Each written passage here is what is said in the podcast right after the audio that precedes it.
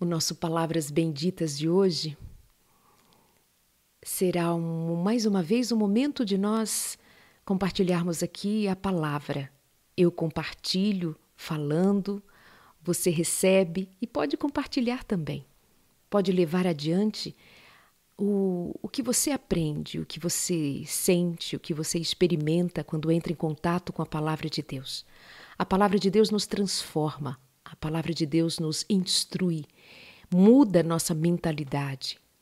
E todos precisamos viver essa experiência, porque ela é simplesmente extraordinária.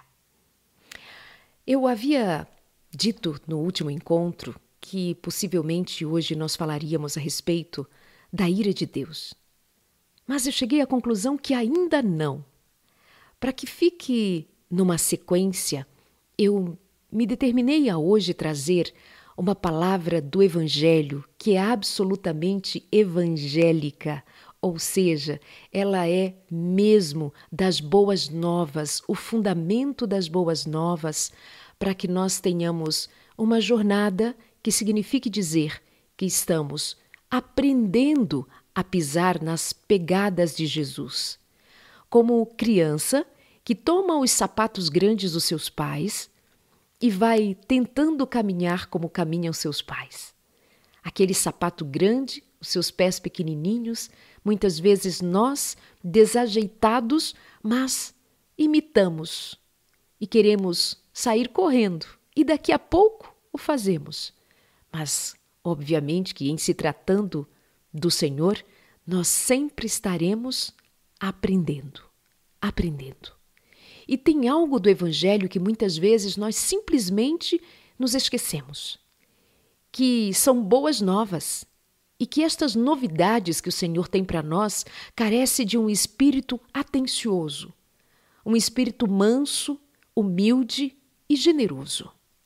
Jesus muitas vezes, quando ensinava, estava cercado de pessoas que não o ouviam para aprender, mas para criticá-lo, para desonrar o seu ensino, enquanto mestre, enquanto rabi e principalmente como filho de Deus, mas eles não queriam e não quiseram e não reconheceram.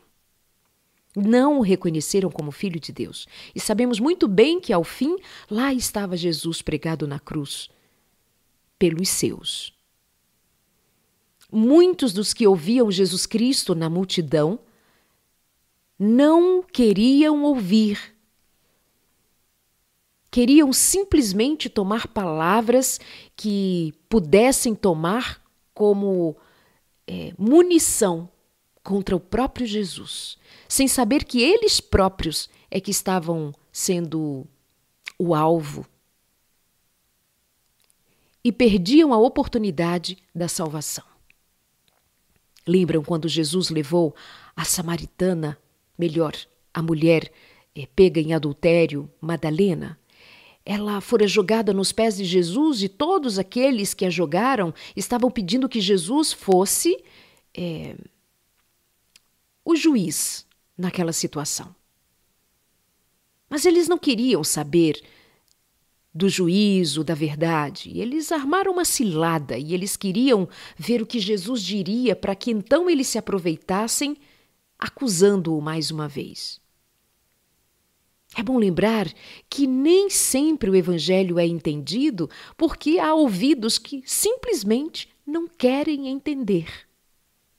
É isso, e está aqui na palavra. Primeiro eu vou compartilhar a parábola do semeador. Diz que na, mais tarde, naquele mesmo dia, e eu estou lendo a partir de agora, o que está no Evangelho de Mateus, capítulo 13. Mais tarde, naquele mesmo dia, Jesus saiu de casa e sentou-se à beira-mar. Logo uma grande multidão se juntou ao seu redor, então ele entrou num barco, sentou-se e ensinou o povo que permanecia na praia, e Jesus contou várias parábolas como esta um lavrador saiu para semear. Enquanto espalhava as sementes pelo campo, algumas caíram à beira do caminho e as aves vieram e as comeram. Outras sementes caíram ao solo rochoso e, não havendo nenhuma terra, germinaram rapidamente, mas as plantas logo murcharam sob o calor do sol e secaram, pois não tinha raízes profundas. Outras semelhantes caíram em espinhos que cresceram e sufocaram os brotos. Ainda outras caíram em solo fértil e produziram uma, colheira, uma colheita 30, 60 e até 100 vezes mais que a quantidade semeada. Quem é capaz de ouvir, ouça com atenção. Os discípulos vieram e lhe perguntaram: por que, que o Senhor usa parábolas quando fala ao povo? Ele respondeu: A vocês é permitido entender os segredos do reino dos céus, mas a outros não, pois ao que tem mais lhe será dado e terá em grande quantia, mas o que nada tem, até o que tem lhe será tirado. É por isso que uso parábolas. Eles olham, mas não veem, escutam, mas não ouvem, nem entendem. Eu às vezes fico desconfiada de nós mesmos. Mesmo com uma longa jornada no Evangelho como eu. São quase três décadas que eu me dedico a conhecer a palavra, ao ler a palavra, frequentar igreja, conviver com cristãos, ser cristã. Mas às vezes eu desconfio que os meus olhos veem, mas não, mas não veem, escutam, mas não escutam porque não entendem. E isso especialmente porque nós fomos gestados nessa experiência cristã segundo muitas barreiras, inclusive as nossas pessoais. Principalmente uma delas, a dureza do nosso coração. A dureza do nosso coração muitas vezes é, se não praticamente todas as vezes será, o responsável por nós não compreendermos o que Jesus Cristo ensinava. A dureza do nosso coração precisa ser vigiada para que nós tenhamos a, a boa vontade de pedir a Jesus: Senhor, Livra-me de mim mesmo, livra-me de mim mesma. Nós também criamos outras barreiras e impediram de que nós entendêssemos e que nós tivéssemos visão clara a respeito do que Jesus nos estava ensinando. Nós temos muita dificuldade de, de conhecer e entender o que Jesus ensinava. Nós temos. Muitos de nós têm mais habilidade de conhecer um, o que é o que é voltado para uma compreensão é, dentro de uma limitação grande que tem a ver com, quem sabe, dar um, um estudo de Gênesis a Apocalipse dentro de um cronograma, dentro de algo ali bem de, delimitado, decorado e passado adiante. Agora, compreensão do Evangelho, compreensão da palavra de Jesus Cristo, muitas vezes se perde. Volto a dizer, por causa da dureza do nosso coração, nós somos impedidos de conhecer a Jesus Cristo. E fora assim no passado, por que seria diferente hoje? Vamos lembrar de uma coisa. Quando Deus separou um povo para que ensinasse aos demais, às outras nações, a respeito dele. Ele separou um povo que foi instruído por ele mesmo, por meio de profetas, por meio de maravilhas e por meio da suavidade do seu amor. Mas aquele povo se perdeu. E, obviamente, eu estou falando de Israel, eu estou falando dos israelitas, eu estou falando dos judeus. E num dado momento, aquele povo sentiu-se tão orgulhoso, tão orgulhoso de ter sido escolhido por Deus para ser luz entre as nações pagãs, para que representasse a Deus e atraísse para Deus aquelas nações para que conhecessem a Deus, o Deus verdadeiro, Deus único e todo-poderoso, para que ele pudesse salvar a todos, sempre foi o plano de Deus salvar a todos, mas ele queria um fermento para fazer crescer a massa dos que amavam a Deus, que viriam a amar a Deus. O convite que Deus estava fazendo às nações e ao mundo era por meio de um povo que ele estava pronto a santificar, e como bem disse, ele falou assim: Vocês me serão propriedade exclusiva. Vocês serão meus e eu serei chamado seu Deus. Todos saberão. Mas o que aconteceu? Aquele povo tornou-se orgulhoso, vaidoso, arrogante. E simplesmente, no adiantar da história, depois de muitas idas e vindas, depois de muitos altos e baixos, num alto momento da experiência, quando Jesus vem, eles simplesmente não reconhecem o Messias que diziam esperar. Simplesmente desconheceram a Jesus Cristo e, quando Jesus Cristo chegou, o rejeitaram como povo, como nação. Claro que sempre houve o remanescente e o remanescente amou a Jesus. Fora convencido por Jesus. Mas aquele povo que o Senhor quis como propriedade dele, colocar no mundo como luz, como sal da terra, simplesmente se perdeu. E quando Jesus Cristo veio, matou o enviado de Deus e se perderam. Você acha estranho que isso nos aconteça no dia de hoje? Eu não acho estranho.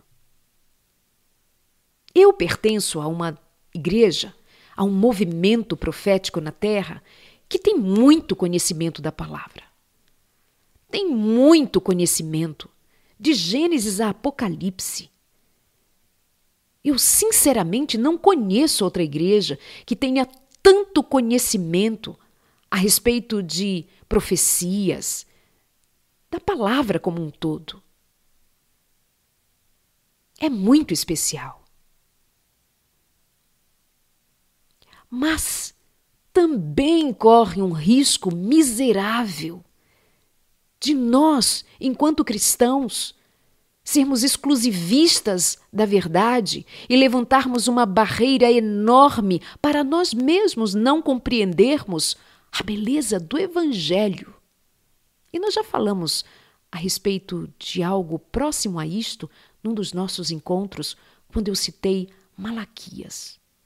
Quando o Senhor diz que ele é adorado 24 horas por outros em outras nações e que o Senhor recebe deles o louvor. O Senhor ali declara não ser um Deus exclusivista, e isso pira a minha e a sua cabeça, porque nós queremos exclusividade só para nós. Mas é que nós nos arrogamos, nós nos enchemos da vaidade de dizermos assim: só eu, só eu, mais ninguém. Se quiser entrar no clube da fé, terá que fazer exatamente o que eu estou dizendo. Senão, Os discípulos perguntaram por que, que Jesus falava com eles por meio de parábolas, e Jesus disse: Ora, para que se cumpra desse modo a profecia de Isaías, que diz: Quando ouvirem o que digo, não entenderão.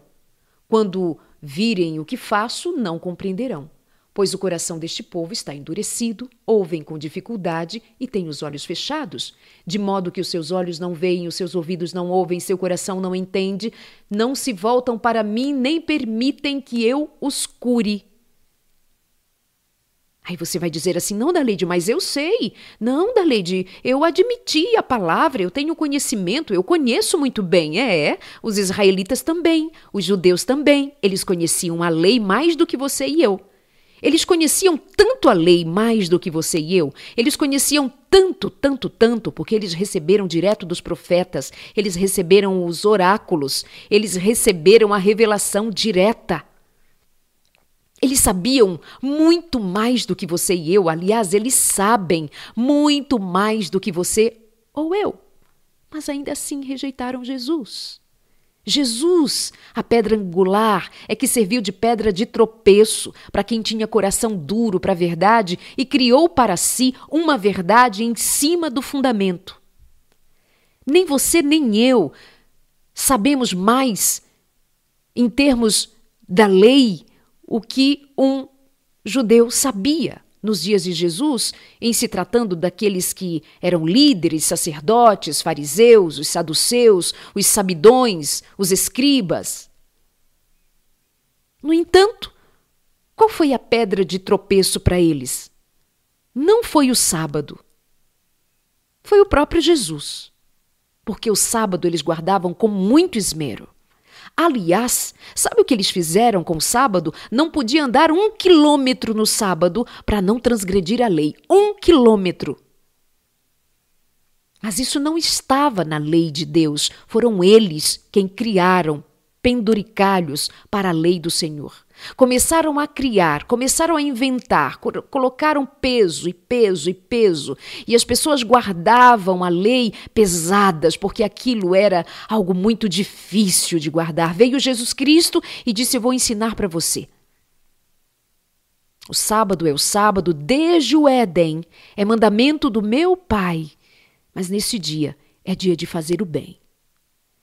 Se uma ovelha cair num poço, vocês, num buraco que seja, vocês tirarão no dia de sábado? Sim, tirarão. Por que então eu não posso fazer o milagre? Por que, que eu não posso curar uma ovelha ferida na casa de Israel? E eles ficaram com ódio, eles ficaram com muito ódio. Jesus estava anulando a lei? Não, Jesus estava resgatando a verdade. Será que nós corremos o risco de muitas vezes também estarmos admitindo sobre nós pesos e mais pesos? É só isso. É uma questão de a gente pegar a história, aplicar a nossa vida, a nossa realidade e considerarmos o que nós estamos fazendo do verdadeiro evangelho, da pedra angular. Ela pode servir para nós de tropeço. Porque vem Jesus Cristo e diz que tem gente que não escuta porque não escuta, tem um coração duro e não vai ouvir. E Jesus não estava dizendo aquilo para os gentios, ele estava dizendo aquilo para os israelitas. Ele estava fazendo daquela maneira, aquele discurso, usando aquelas palavras, se dirigindo àqueles sabidos, àqueles que conheciam, àqueles que tinham a proeminência, inclusive, de ensinar a outros. E Jesus diz assim: Felizes, porém, são os seus olhos, pois eles veem, os seus ouvidos, por eles ouvem. Eu lhes digo a verdade. Muitos profetas e justos desejaram ver o que vocês têm visto e ouvir o que vocês têm ouvido, mas não puderam. Ele estava se referindo a ele próprio. Mas nós perdemos de vista Jesus Cristo e ficamos intrigados com penduricalhos quando muitas vezes este penduricalho ou estes penduricalhos, que são as nossas ideias, os nossos achismos, as nossas encrencas pessoais, o nosso coração duro, a nossa briga uns com os outros e perde de vista Jesus.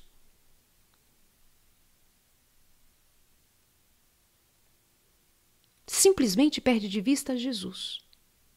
Aí ele diz assim: agora ouçam a explicação da parábola sobre o lavrador que saiu para semear. As sementes que caíram à beira do caminho representam os que ouvem a mensagem sobre o reino e não a entendem. Tem gente que não entende. E Jesus disse que a semente foi lançada, mas tem coração que não recebeu, tem mente que não compreendeu, tem ouvido que não ouviu, simplesmente não entendeu. Então o maligno vem e arranca a semente que foi lançada em seu coração. Ao que caíram no solo rochoso, representam aqueles que ouvem a mensagem e sem demora recebem com alegria. Contudo, uma vez que não têm raízes profundas, não duram muito. Assim que enfrentam problemas ou são perseguidos por causa da mensagem, cedo desanimam. As que caíram entre os espinhos representam outros, que ouvem a mensagem, mas logo ela é sufocada pelas preocupações desta vida, pela sedução das riquezas, de modo que não produzem fruto. E as que caíram em solo fértil apresentam e representam os que ouvem e entendem a mensagem produzem uma colheita 30, 60 e até 100 vezes maior que a quantidade semeada. Jesus aproveitou para dizer: olha, a semente é boa e ela é lançada. Mas há os que não vão entender, há os que vão receber, mas não criarão raízes e logo murcharão, morrerão. Ou seja, as sementes né, morrerão, não recebe, serão recebidas com alegria, mas aquela palavra não prosperará. A palavra também não prosperará a aqueles que eh, representam o coração entre espinhos, que ouvem a mensagem, mas logo é sufocada pelas preocupações da vida. Ou seja, a semente é boa, a semente é a mesma, é a palavra de Deus, vai cair no terreno de cada um de nós e cada um de nós é que vai responder que tipo de coração tem quando a semente cai. Mas o que, que nós fazemos? E que incorremos no mesmo erro que os judeus caíram. Nós passamos o trator em quem não entende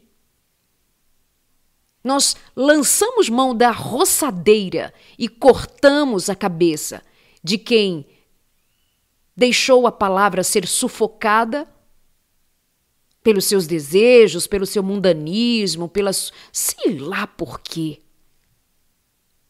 Nós tratoramos quem recebeu a palavra, mas por algum outro motivo, como por exemplo, ser apegado às coisas do mundo, ser apegado ao dinheiro, a palavra não prosperou, nós vamos lá e passamos o trator.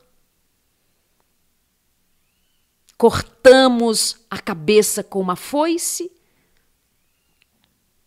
atropelamos quem vem pela frente e não entende como eu entendi Não é assim que nós fazemos? Nós ficamos com raiva de quem não entendeu a palavra, nós ficamos com ódio de quem não compreendeu a palavra, nós temos raiva de alguém que diz não entendi, ou mudei de ideia, ou estou indo embora, ou estou pensando diferente. Nós ficamos com muita raiva e nos dirigimos a elas com raiva. Ué, se o nosso coração foi fértil para a palavra, bendito seja Deus por isso. Se o nosso coração foi fértil para compreendermos, para que esta tal compreensão?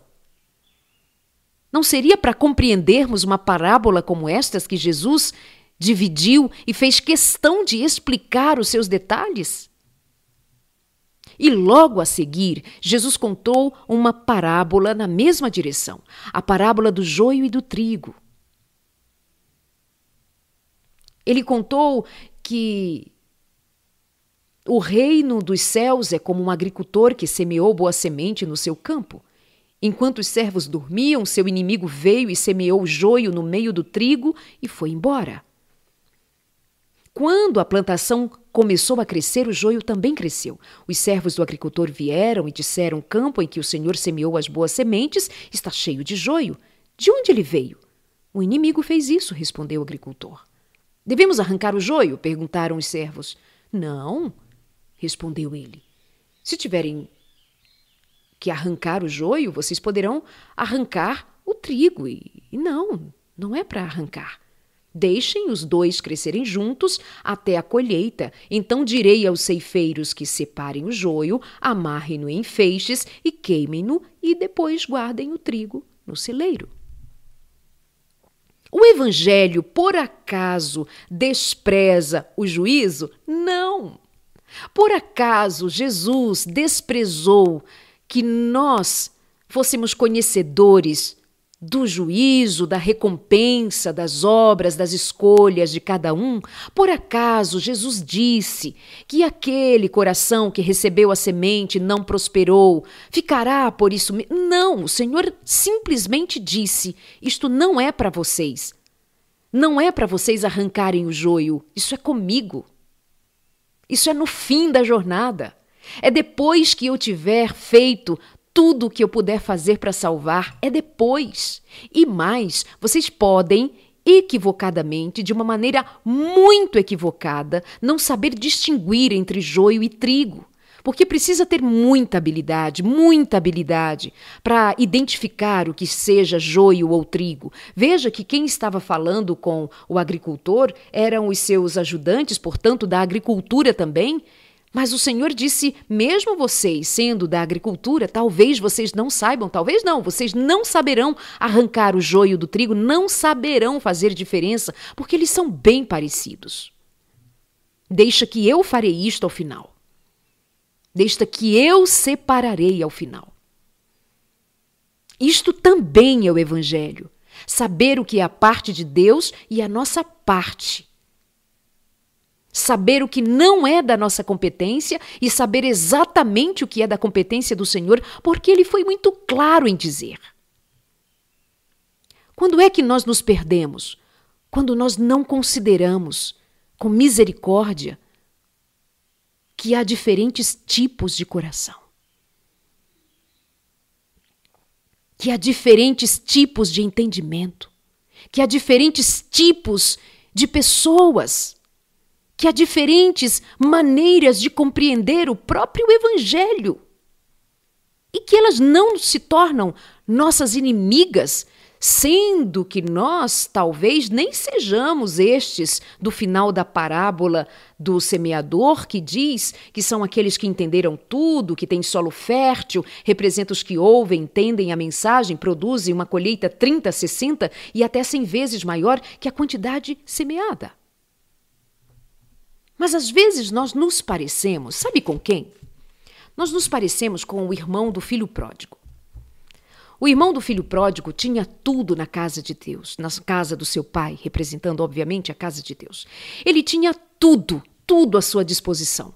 Quando seu irmão foi embora e volta, o seu pai perdoa o irmão que havia ido embora com a, a fortuna, com toda a, todo o dinheiro que ele pediu para levar embora. Quando ele volta sem nada, cheirando a porco, Volta para casa miserável, o pai o abraça, põe um anel no seu dedo, manda servir um banquete, tem música na casa. Sabe o que o irmão mais velho está fazendo? Com raiva, dizendo: Sabe o quê? Eu nunca fiz o que esse fez. Eu nunca saí de casa. Eu nunca fui deitar com prostitutas. Eu nunca gastei o dinheiro do meu pai. Eu nunca envergonhei o nome do meu pai. Eu fiz tudo certinho. Eu nunca usei isto, nunca fiz aquilo, nunca andei por acolá. Eu sempre fui ali, ou arrisca, porque eu tenho compromisso de ser, arrisca, um bom filho. Mas ele só esquecia que tinha um coração raivoso. Tinha um coração raivoso contra o seu irmão, inclusive contra o seu pai.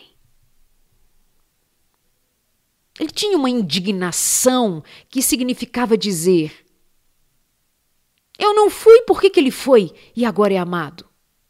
Esquecendo de que era amado também. Por que aquele coração raivoso, duro? Agora aquele não entendia o pai, não entendia a misericórdia do pai, não entendia o amor do pai, não entendia nada do que o pai estava oferecendo, que era para ele também. Quando nós temos raiva porque alguém não entendeu a palavra, quando nós temos raiva porque alguém abandonou a igreja, abandonou, saiu, mudou, escolheu outra coisa na vida, nós temos raiva, tanta raiva dela. E nós nos esquecemos que muitas vezes essa raiva está contida em Deus. Sabe o que nós queríamos que Deus fizesse? Que mandasse do céu um raio e partisse a cabeça daquele que eu considero um, um traidor do Evangelho. Por que, Deus? Por que, que eu estou em casa, faço tudo certinho? Estou aqui pregando, estou aqui vivendo o evangelho, estou aqui dando estudo bíblico, estou aqui falando para as pessoas do teu amor e o Senhor poderia muito bem repreender, castigar este que está indo embora. E o Senhor disse: É comigo. É depois, é no fim que eu vou ver cada coração que resposta deu. Isso é comigo, não é com você. É o pai dizendo para o filho, por sua vez, o irmão do filho pródigo, dizendo: Mas filho, você tem tudo, Tá tudo bem. Tudo aqui é seu, o que é meu é seu. Por que você está indignado? É porque tem cristão indignado mesmo na casa do pai. Com quem está indignado? Está indignado porque alguns se foram. Está indignado porque, se voltarem, serão recebidos na casa do pai.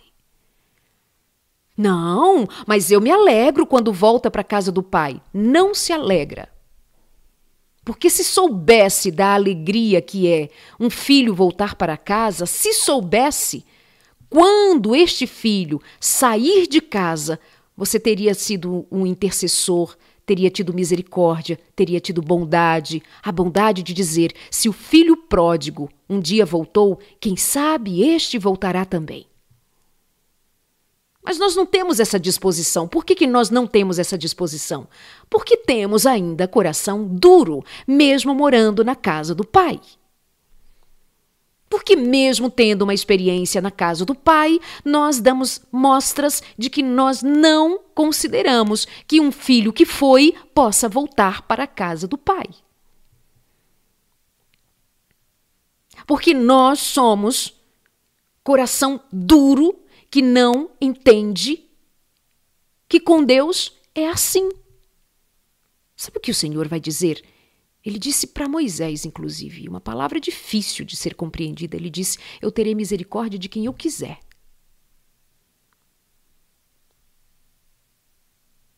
Entendeu? Eu terei misericórdia de quem eu quiser. Ele pode. Ele é Deus. E vem Jesus Cristo, que é a revelação de Deus, é Deus encarnado em nosso meio, é Deus encarnado nos evangelhos, e nós não aprendemos com Jesus o que ele nos está ensinando, porque nós temos coração duro, mesmo morando na casa do Pai, e nós não entendemos o amor do Pai. Essa é a verdade. Nós não compreendemos o amor do Pai. Nós somos limitados e voltados para o nosso próprio entendimento, limitado como nós somos, sem deixarmos lugar para Jesus Cristo nos instruir, nos ensinar. E a suma do Evangelho é compaixão, misericórdia. Misericórdia do que foi, mas que pode voltar. Compaixão, bondade paciência, mansidão, domínio próprio. Fruto do Espírito, com quem ficou e com quem vai. Eu estou falando de nós, eu estou falando da nossa atitude arrogante, prepotente, querendo ser o dedo de Deus. Nós não somos o dedo de Deus.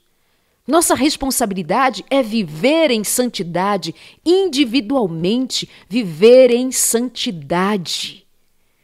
Porque a chuva do Espírito Santo não vai cair sobre uma multidão. O Espírito Santo cai como chuva sobre cada coração individualmente. A chuva do Espírito, o molhar, o mover do Espírito Santo é no meu coração e eu preciso vigiar como é que está esse coração, se ele está recebendo ao menos os respingos do Espírito Santo, se ele tem ao menos algum tipo de fruto que de longe possa dar um anúncio que seja de que o Espírito Santo tem tido lugar em meu coração, mas eu preciso prosperar na experiência com o Espírito. Ao me dirigir a estes, que, como Jesus bem representou na parábola e logo explicou o que significava a parábola, tem gente que não entende e eu preciso ter paciência com ela. Tem gente que não entende o espírito de profecia e eu preciso ter paciência com ela. Tem gente que acha que a igreja é um peso, que a igreja. Hum, e vai embora. E eu preciso ter paciência com ela, eu preciso ter mansidão, eu preciso ter domínio próprio, eu preciso ter amor por ela. Senão, não é ela quem está dizendo alguma coisa para mim. O que está sendo declarado é o tipo de coração que eu tenho. E que é um tipo de coração que não abriga o espírito, porque está perdendo uma ótima oportunidade de ser compassivo, misericordioso, manso, equilibrado, como Jesus. Quando Jesus Cristo disse para Pedro, Pedro arrogante, Pedro arrogante, dizendo: Senhor, darei a minha vida pelo Senhor. Jesus disse: Pedro, Pedro, hoje mesmo você vai me ligar três vezes. Ou antes que o galo cante três vezes, você terá me negado. Três vezes você terá me negado. E assim foi. Mas quando Pedro negou, e não negou de qualquer jeito, não, negou falando impropérios, palavrões. Quando perguntaram, é você um deles? Eu vi você andando com, com Jesus e Jesus preso.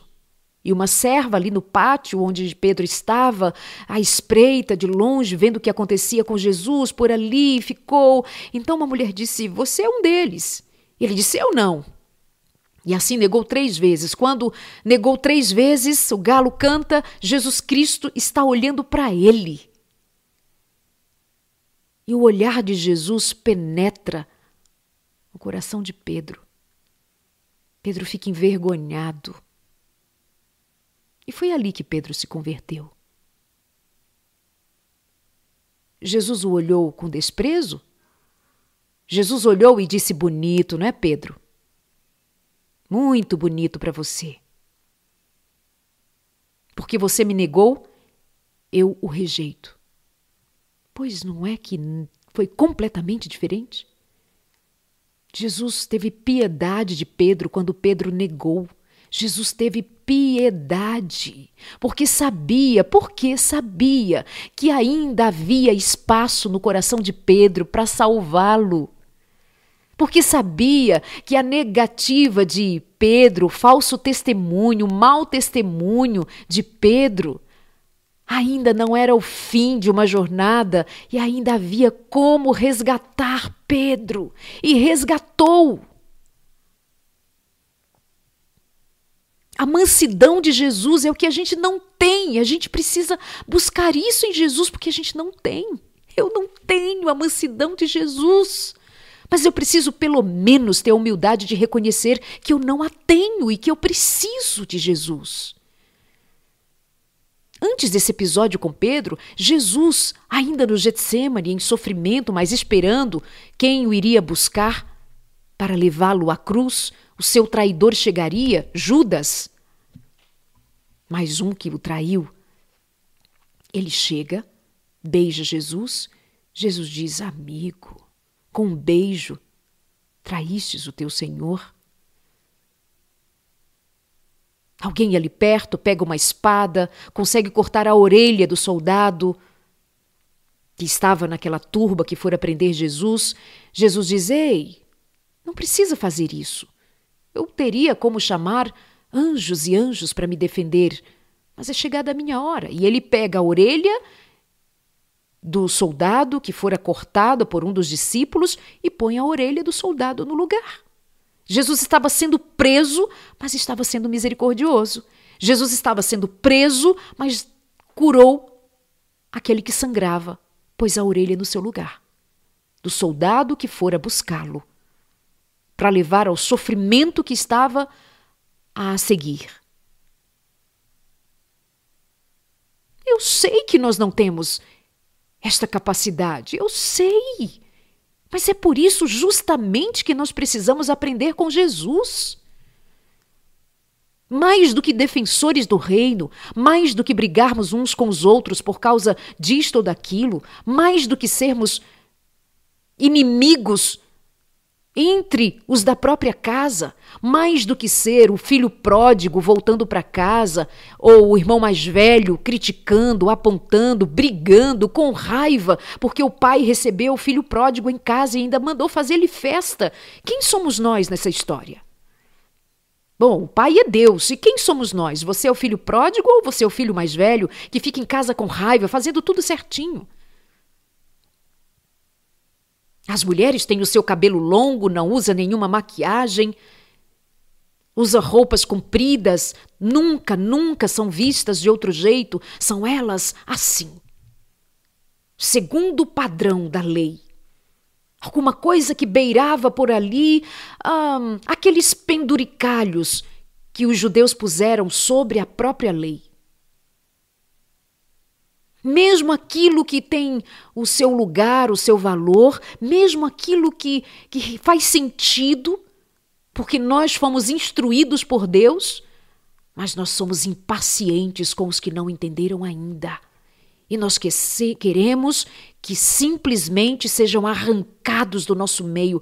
E como Deus não arranca, eu vou lá e vou fazer justiça com as minhas próprias mãos.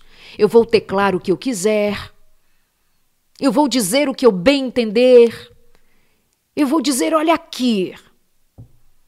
E direi-lhes verdades.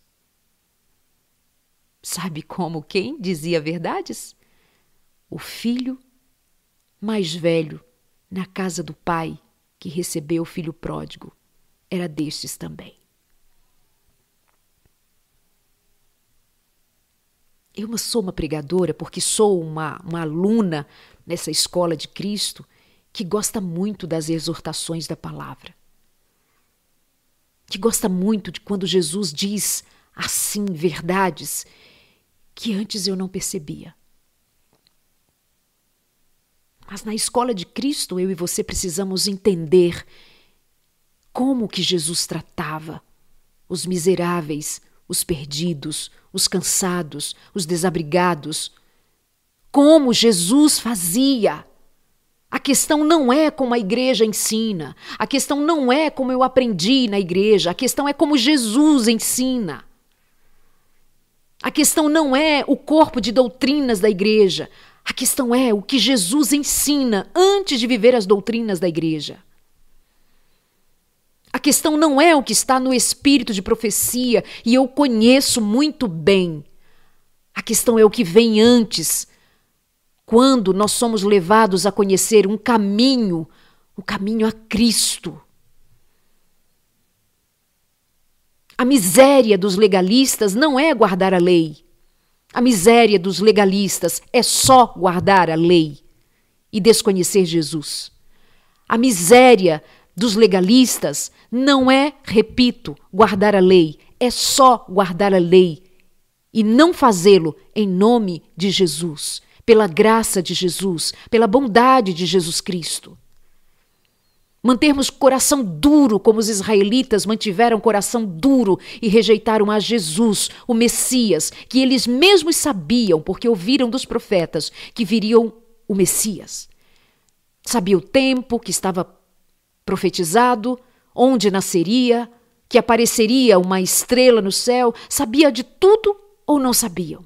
porque até os magos, os pagãos, estudaram e souberam que havia acontecido algo diferente, como, por exemplo, o nascimento do Messias, coisa simples assim. Quem percebeu? Uns homens estudiosos, sábios que veio, que vieram de outro lugar distante de Israel, não era dos da casa de Israel. Mas foram uns do mundo, vamos dizer assim. Foi um, um, um estudioso, mais outro, mais outro, três. Três, quer dizer. Aqueles homens vieram e conheceram por causa dos sinais que estudaram e eles nem eram os judeus. É mais uma vez para que nós fiquemos atentos de que talvez nós, com nosso orgulho de sermos pretensos donos da verdade, nós percamos de vista o que realmente importa saber. O segredo do Evangelho é Cristo. O segredo do Evangelho é Cristo Jesus. A salvação é por meio de Jesus Cristo. Deixa Jesus Cristo salvar. Deixa Jesus Cristo salvar. Por favor, deixemos Jesus Cristo salvar. E por fim, eu quero ler um texto que está no livro de Atos. Atos 15. Deixa eu abrir aqui. No livro de Atos, capítulo 15, quando fala do concílio de Jerusalém. E, num dado momento, no verso 22, está a decisão do conselho do Concílio de Jerusalém. A igreja que estava se formando, com os apóstolos que estavam liderando, eles se reuniram para decidir algumas coisas fundamentais, essenciais no progresso da Igreja de Cristo. E está escrito assim, Atos 15, versos 21 em diante. 22 em diante. Então os apóstolos e presbíteros e toda a igreja em Jerusalém escolheram representantes e os enviaram a Antioquia da Síria com Paulo e Barnabé para informar sobre essa decisão. Os homens escolhidos eram dois líderes entre os irmãos, Judas, também chamado Barsabá, Silas, e esta foi a carta que levaram. E aí está escrito a carta que eles levaram. Nós, os apóstolos e presbíteros e seus irmãos em Jerusalém, escrevemos esta carta, irmãos gentios da Antioquia, Síria, Cilícia, saudações. Soubemos que alguns homens que saíram daqui sem a nossa autorização têm perturbado e inquietado vocês com seu ensino. Portanto, depois que chegarmos a um consenso, resolvemos ou é, enviar-lhes alguns representantes dos nossos amados irmãos, Barnabé e Paulo. Estamos enviando, e aí ele vai dizendo os nomes dos que foram enviados. Pois pareceu bem ao Espírito Santo e a nós não impor a vocês nenhum peso maior que estes poucos requisitos. Pois pareceu bem ao Espírito Santo e a nós não impor a vocês nenhum peso maior que estes poucos requisitos Abstenham-se de comer alimentos oferecidos a ídolos, de consumir o sangue ou a carne de animais estrangulados e de praticar a imoralidade sexual. Farão muito bem se evitarem estas coisas, que tudo lhes vá bem. Houve uma reunião, um concílio, e qual foi a decisão do concílio de Jerusalém? O concílio de Jerusalém é que eles não deveriam colocar peso sobre os gentios, porque os gentios estavam aprendendo, estavam aprendendo agora sobre o evangelho de Cristo. Então, o Concílio de Jerusalém decidiu que o que deveriam ensinar a eles era o essencial. Bom, aceitar a Jesus Cristo como Senhor e Salvador, eles haviam aceitado. Agora, o que eles iriam instruir de muito bom grado é que se abstivessem de comer alimentos oferecidos aos ídolos, as práticas idólatras que eles abandonassem, deixassem de consumir o sangue ou a carne dos animais estrangulados, comer o sangue, é pecado comer o sangue dos animais, e de praticar a imoralidade sexual. Farão muito bem se evitarem estas coisas. E termina dizendo que tudo lhe vá bem. E a partir dali, foi a Igreja de Deus se formando, crescendo, sendo instruída pelos próprios apóstolos, pelos novos discípulos que iam sendo feitos, e o Evangelho se expandindo, se expandindo. Jesus Cristo era anunciado, recebido. Era assim. Mas por que nós hoje fazemos diferente? E antes de falarmos de Jesus Cristo, nós já estamos falando dos penduricalhos da lei. Falo estas coisas porque é um perigo nosso. Nós somos muito conhecedores. Nós temos muito da palavra. Nós sabemos muito da revelação do Senhor para nós. Mas será que corremos o risco de tropeçarmos na pedra angular? Será? Isso é para investigar o nosso coração e saber se de fato somos cristãos.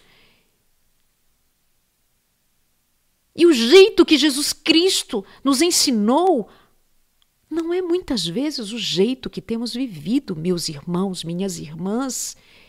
Isso pode ser para nossa perdição. Isso pode ser a nossa perdição, tropeçar em Jesus.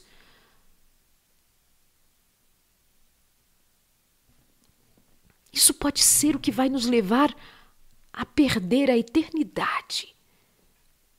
Você lembra quantas vezes Jesus Cristo disse que muitos chegarão até ele e dirão, dirão Senhor, e ele diz: Eu não vos conheço.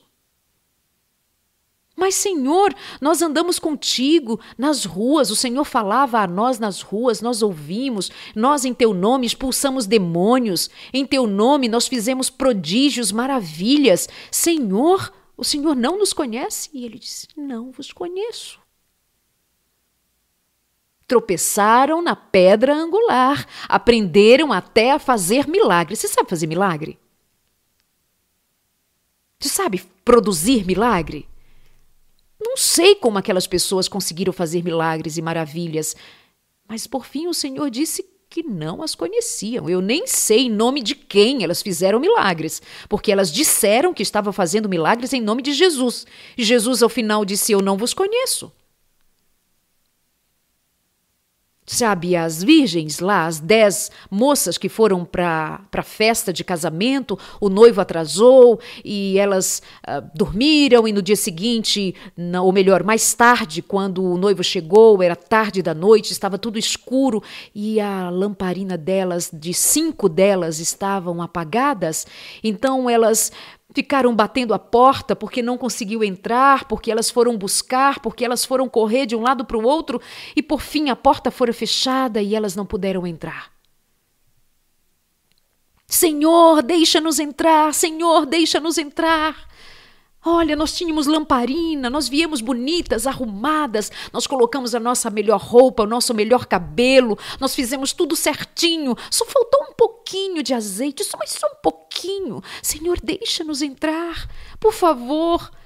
Nós, nós fomos aquele coração, aquele solo fértil, brotou aqui a tua palavra. Senhor, nós amamos a tua palavra, nós conhecemos tuas profecias, nós sabemos de Gênesis a Apocalipse, verso por verso. Nós temos decor, deixa-nos entrar. Só foi um pouquinho de azeite que faltou, Senhor, deixa-nos entrar. E o que foi que Jesus Cristo disse? Eu não vos conheço por um pouquinho de azeite. Não, não era um pouquinho de azeite, é porque elas tropeçaram na pedra angular. Elas tropeçaram em Jesus. Elas fizeram tudo bonitinho, tudo certinho, estava tudo de acordo, como o moço, irmão do filho pródigo, tudo bonitinho, tudo certinho, mas não conhecia o pai não sabia nada do Pai, não sabia que o Pai gerenciava com amor, misericórdia, compaixão, paciência, longanimidade. Sabe o que é longanimidade? É uma é uma paciência longa, longa, longa. Ele não sabia que o seu pai era assim.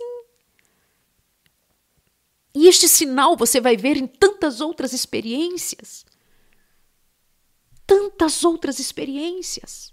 Senhor, nós vimos alguém ali fazendo milagres em teu nome e então nós proibimos. E Jesus diz: Que é isso? Proibir por quê? Quem não é contra mim é por mim. Quem é por mim não é contra mim. Vai proibir por quê?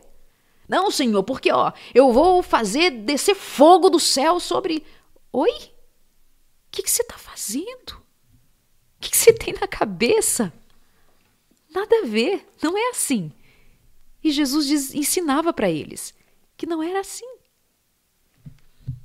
Ah, eu posso ler só mais um texto? Lá no Evangelho de Lucas, capítulo 13. Aí eu já vou terminar, tá bem?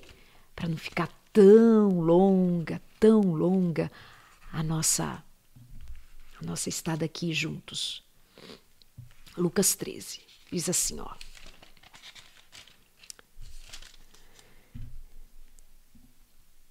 Por essa época, Jesus foi informado de que Pilatos havia assassinado algumas pessoas na Galiléia enquanto ofereciam sacrifícios. Vocês pensam que esses galileus eram mais pecadores que todos os outros da Galiléia? perguntou Jesus. Foi por isso que sofreram? Porque eram mais pecadores que, que todos? É isso? Foi por isso que sofreram? Foi por isso que morreram? Foi por isso que passaram pelo que passaram? De maneira alguma. Mas se não se arrependerem, vocês também morrerão. E quanto aos 18 homens que morreram quando a torre de Siloé caiu sobre eles? Eram mais pecadores que os demais de Jerusalém? Não, eu volto a dizer-lhes: a menos que vocês se arrependam, todos vocês perecerão. Vocês estão achando que aqueles são pecadores e vocês são bons e vocês são santos e vocês estão tudo certo, tudo bonitinho? Olha, eu vou dizer uma coisa para vocês: se vocês não se converterem, vocês perecerão. Eles pereceram? Porque eles eram mais pecadores? Não. E se vocês não se converterem, vocês perecerão. Vocês estão entendendo? Vocês estão entendendo como eu estou entendendo ou eu estou muito fora da casinha? Jesus está dizendo para nós termos cuidado pessoal, individual, sermos vigilantes do estado do nosso coração? Em que momento Jesus nos colocou como guarda da vida alheia? A não ser para dar-lhes dar a mão, trazê-las para Jesus.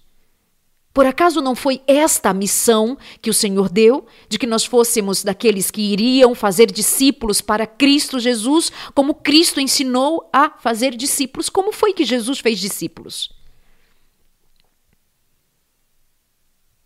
dando cajadada no meio da multidão. Sabe com quem Jesus era duro, firme? Com os fariseus, com os saduceus, com os sabidos na lei, mas que tinham um coração duro. Jesus se referia a eles com firmeza, porque eles estavam levando outros à perdição. Jesus falava sério com eles. Jesus era firme com os religiosos. Jesus era firme com os sacerdotes. Porque eles estavam exigindo de outros o que eles mesmos não viviam. E se viviam, era outra vez como filho daquele pai que recebeu o pródigo que voltou. O círculo se fecha, minha gente. O ciclo do evangelho se fecha. E nós precisamos abrir os olhos para entender o evangelho. Que, nós falamos recentemente? Que o Senhor Jesus disse assim: Olha, ai daquele pelo qual vem o pecado. Ai daquele. Melhor que ele tivesse amarrado uma pedra de moinho no pescoço, tivesse lhe atirado nas profundezas do mar para evitar que um destes pequeninos se percam. Ai deles. Mas quando Jesus diz ai deles, ele está me enviando para fazer algum juízo, para arrancar algum joio com as minhas próprias mãos? Não, ele só está dizendo que quem causou escândalo vai pagar. Porque será o resultado de ter rejeitado o Evangelho de Jesus. Isso é com Ele. Isso é da parte de Deus, não é para mim nem para você. Isso é com o Senhor, não é comigo nem com você. Nós deveríamos era ficar atentos ao que Jesus Cristo disse. Vocês pensam que aqueles lá que foram oferecidos é, em sacrifício por Pilatos, é, aqueles lá que morreram com a queda de, de, da torre de Siloé, aquele, vocês acham que aqueles lá eram pecadores? Vou dizer uma coisa para vocês. Se vocês não se converterem, vocês não chegarão lá.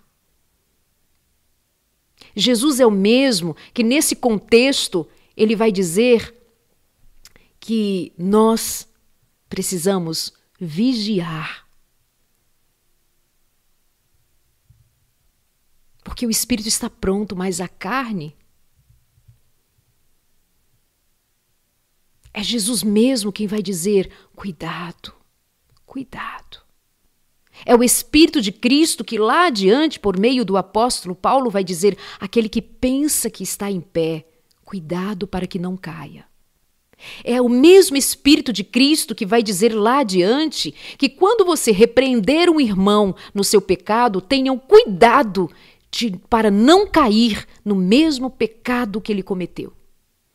O Espírito de Cristo sonda tanto a nossa mente, sonda tanto a nossa mente, que ele sabe que muitas vezes, quando nós repreendemos o pecado de alguém, nós corremos o risco de cairmos naquele mesmo pecado um dia também. É esta palavra que o Espírito de Cristo ensina aos seus apóstolos. Quando exortar alguém, tenha o cuidado de saber que você pode incorrer no mesmo pecado. Quando você pensar que está em pé, não fique tão seguro para que não caia. Sua segurança, sua fortaleza é Cristo Jesus. Sua segurança, sua fortaleza é Cristo Jesus. Você não pode tirar os olhos de Jesus. Você não pode desagarrar de Jesus. Você não pode. Você não tem fortaleza para isso. Se você insistir em fazer o que tem feito sem considerar Jesus Cristo como fundamento, como pedra angular, como quem põe tudo no seu devido lugar, você vai incorrer no mesmo erro da pretensão dos israelitas, na pretensão dos judeus que por fim desprezaram Jesus, agarrados com suas tradições. Oh, por que, que eles não lavam as mãos? Não lavam as mãos porque o mal sai do coração. Não é o que contamina para tirar o teu lugar na ceia do Senhor. Mas é esse coração maldoso, é essa raiva, esse ódio, é essa crítica, é esse, esse desejo por adultério, por roubar, por matar, por matar seu irmão. Não é lavar, mas os discípulos de, João, de, de, de Jesus não lavam as mãos. Que absurdo! Quem inventou essa história de lavar a mão? Eles que inventaram, não tinham o que fazer e foram inventar uma história de lavar a mão. Não, Darleide, mas olha, o que nós estamos falando aqui não é invenção, é uma verdade. Ah, tá. Então, porque é verdade, foi Jesus que te deu o direito de ir lá e arrancar o joio do, do meio do trigo e o trigo. É, é assim. Pense bem. O ciclo se fecha. Tudo converge para Jesus tudo está em Jesus. Se, se não agir como Jesus, se não fizer como Jesus, se não tiver compaixão como Jesus, se não amar como Jesus, se não pensar como Jesus, se não viver como Jesus, nós, eu e você, nós não, não ouviremos o Senhor dizer: Vinde, benditos do meu Pai, tomai por herança o reino que vos está preparado desde a fundação do mundo. Desde a fundação do mundo, o reino está preparado para quem creu em Jesus Cristo, para quem entendeu Jesus Cristo, para quem mostrou o fruto da caminhada com Jesus Cristo. Como foi que Jesus Cristo se relacionou com Judas? Como foi que Jesus Cristo se relacionou com seus discípulos que, na hora que ele foi preso, todos fugiram. Ficaram de longe, olhando de espreita, com medo, se acovardaram. Como foi que Jesus trabalhou com eles? Quando Jesus foi morto e ressuscitou, ele já mandou anunciar: digam a eles que os encontrarei lá no mar da Galileia. Passou 40 dias com ele. Quem diria? Os traidores os fugitivos, os covardes. Mas o Senhor sabia que ainda tinha no coração deles motivos para ensiná-los, amá-los e salvá-los, porque de qualquer maneira, com todos os seus erros, com todos os seus erros, eles amaram a Jesus Cristo, pasmem, com todos os erros. Mas eu creio que eles amaram a Jesus, e foi isso que fez Jesus acreditar neles mais do que eles acreditaram no Mestre. Jesus viu que ainda dava para salvar. Jesus viu que ainda dava para resgatar. Jesus viu que aqueles homens ainda seriam um celeiro de bênção para abençoar o mundo. E Jesus não desistiu deles. Por que você acha que Jesus desistiu de alguém só porque não se enquadra no que você pensa, no que eu penso? Eu também penso. Eu também penso. Pega as minhas mensagens, pega os meus escritos. Pega tudo que eu já falei, veja, eu também creio, eu também penso. Eu penso na verdade, eu penso no juízo, eu penso na graça, eu penso no amor, eu penso tudo junto. Mas eu penso também que nem todo mundo entendeu. Eu sou guardadora do sábado, eu sou observo os costumes, os preceitos dessa igreja que eu tenho respeito até o teto, porque foi nela que eu aprendi o que eu sei até hoje, e eu sei que ela é um movimento de Deus na terra.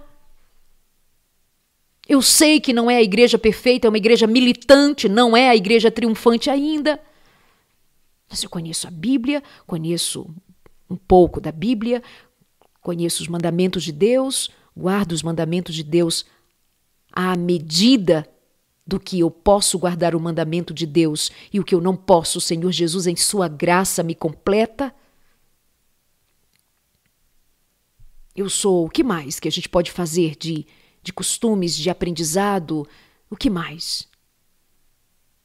Sou vegetariana, Sou o que mais? O que, que a gente pode dizer do que somos e do que fazemos? Como é que a gente faz a nossa listinha? Eu me visto de maneira honrada, como corresponde a uma mulher que eu creio representar uma mensagem. Procuro ser comedida, cuidadosa, atenciosa, mas eu não posso fazer disso meu cavalo de batalha. Eu posso tropeçar em Jesus. Eu não sei quais são os seus costumes, suas tradições. Não as abandone. Apenas confira se elas estão ali em acordo com o Espírito do Senhor, um espírito de equilíbrio, um espírito de sensatez, um espírito de que honra ao próprio Evangelho. Como estava lá no Concílio de Jerusalém, entre os poucos itens da decisão do Concílio de Jerusalém, estava cuidado com a imoralidade sexual tem a ver com moral, tem a ver com honra, tem a ver com respeito à obra criada de Deus que somos nós mesmos, a não nos prostituirmos, a não vivermos segundo a imoralidade sexual do mundo, enfim. Mas nós podemos fazer tudo isto e sem Cristo perdermos tudo de uma vez. Não vos conheço. Mas, Senhor, como não me conhece? Você não foi caridoso, você não ajudou, você não abençoou, você não compartilhou, você não fez o que o meu espírito ensinou a fazer. Você não curou, você não levou ninguém à salvação, você não abriu os olhos de ninguém, você não fez, não fez pelo outro, dando pão, dando abrigo, dando comida, dando roupa, dando dando a oportunidade de me conhecer, você não fez. Você não fez. Eu não te conheço. Mas, Senhor, eu e o tudo que eu fiz? Sem mim? Sem mim nada podeis fazer. O que, que você fez? Sem mim? Eu sou a videira. Se você estivesse em mim, você teria dado frutos. Mas você estava onde? Isso aí não é fruto. Isso aí parece a figueira, cheia de folhas. Mas não tinha fruto nenhum. Isso aí é só folhagem. Isso aí é só estética. Isso aí é só o bonito de se ver. Oh, que bonito! Mas se alguém tiver fome e buscar fruto, não vai achar. E não achou. Você é bonito, bonito para ver na foto, bonito na foto de crente, bonita na foto de crente. Eu toda bonita na foto de crente. Alguém olhando para mim dizendo assim: "Ó, oh, que, que figueira bonita!" Se tiver fome e vier buscar em mim fruto, não vai achar nenhum. Aí o que, que o Senhor vai dizer? É isto aí. Se não tem fruto, é para ser cortada e lançada fora. Mas quem é que vai cortar e lançar fora? É o Senhor. Quando? Quando no final ele disse, lá na parábola do joio e do trigo, ao final, eu farei esta separação. Eu direi Fechem os molhos e levem para o juízo. Quando? Quem? Lá no fim. Quem? Jesus. Qual é o nosso chamado hoje? Identificarmos na nossa vida se nós temos frutos. Se alguém vier até mim precisando de paz, de conhecimento, de esperança, de conhecer Jesus. Ela vai encontrar em mim frutos que correspondam a Cristo Jesus. Essa é a grande necessidade de nós pararmos hoje e pensarmos: como vai a minha vida com Deus? Como estou com Cristo? Como é a minha vida em Cristo? Eu amo a Jesus de verdade? Tudo que eu faço é por Cristo de verdade? É Cristo em mim e eu nele? Deixa eu ver se eu tenho fruto. Faz aí um checklist. Tem paz? Tem amor? Tem longanimidade? Tem benignidade? Tem mansidão? Tem domínio próprio? Se tem, bendito seja Deus. Se não tem, vai a Jesus, que a todos quer dar liberalmente. A todos ele diz: orem, peçam o Espírito Santo para que vocês deem frutos, para que vocês verdadeiramente conheçam o reino. Deem frutos. Mas, Senhor, como é que eu faço para ter o Espírito? Ele diz: orem, peçam muito, queiram muito, desejem muito e a porta lhe será aberta. Pais maus sabem dar coisas boas aos seus filhos, quanto mais o Pai que está nos céus, ele lhes dará o Espírito Santo. Não vai exortar ninguém sem o Espírito Santo, não. Vai não. Fica quietinho, fica. Não vai apontar o pecado de ninguém sem antes tirar a trave do seu olho. Fica quietinho, fica. Não vai defender a igreja com os seus métodos. Preste atenção nos métodos de Jesus Cristo. Presta atenção não vai querer resolver o mundo, pôr, as, pôr a igreja no lugar. Não, não fica preocupado com isso. Jesus não vai vir buscar uma igreja. Ele virá buscar uma igreja, mas feita de um por um. Ele terá visitado a vida de um por um. Ele dará recompensa a um por um. Aos vencedores ele dará a coroa da vida, mas não é aos vencedores a multidão, é um por um que vai receber de Jesus a coroa da vida. Este um a um, um mais um, sim, formam a grande multidão, mas o Senhor se importa com uma vida de cada vez. E se hoje o Senhor passar em revista a sua vida, o que ele encontrará? Cuidado para não bater no peito e dizer assim: ó oh, Senhor, ainda bem que eu não sou como aqueles que fazem isto, fazem aquilo, eu sou incrível, Senhor, obrigado porque eu não nasci assim, assim, porque eu sou maravilhoso e maravilhosa. Eu guardo a lei, devolvo o dízimo, leio a Bíblia todo dia. Eu sou demais, Senhor, obrigado porque eu sou demais. É melhor eu e você, aprendermos com aquele outro que estava lá no templo e dizia: Senhor, tenha misericórdia de mim. Tenha misericórdia de mim. Eu sou um miserável. Tende compaixão de mim. Tende compaixão de mim. De quem o Senhor se agradou? De quem o Senhor se agradou? Deus te abençoe. Obrigada por sua companhia. Não brigue com a palavra. Se debruce sobre a palavra e deixe a palavra comunicar o que o Verbo encarnado quis dizer. Deixe a palavra de Deus te instruir. Deixe. Um abraço. Palavras benditas fica por aqui. A gente se encontra amanhã.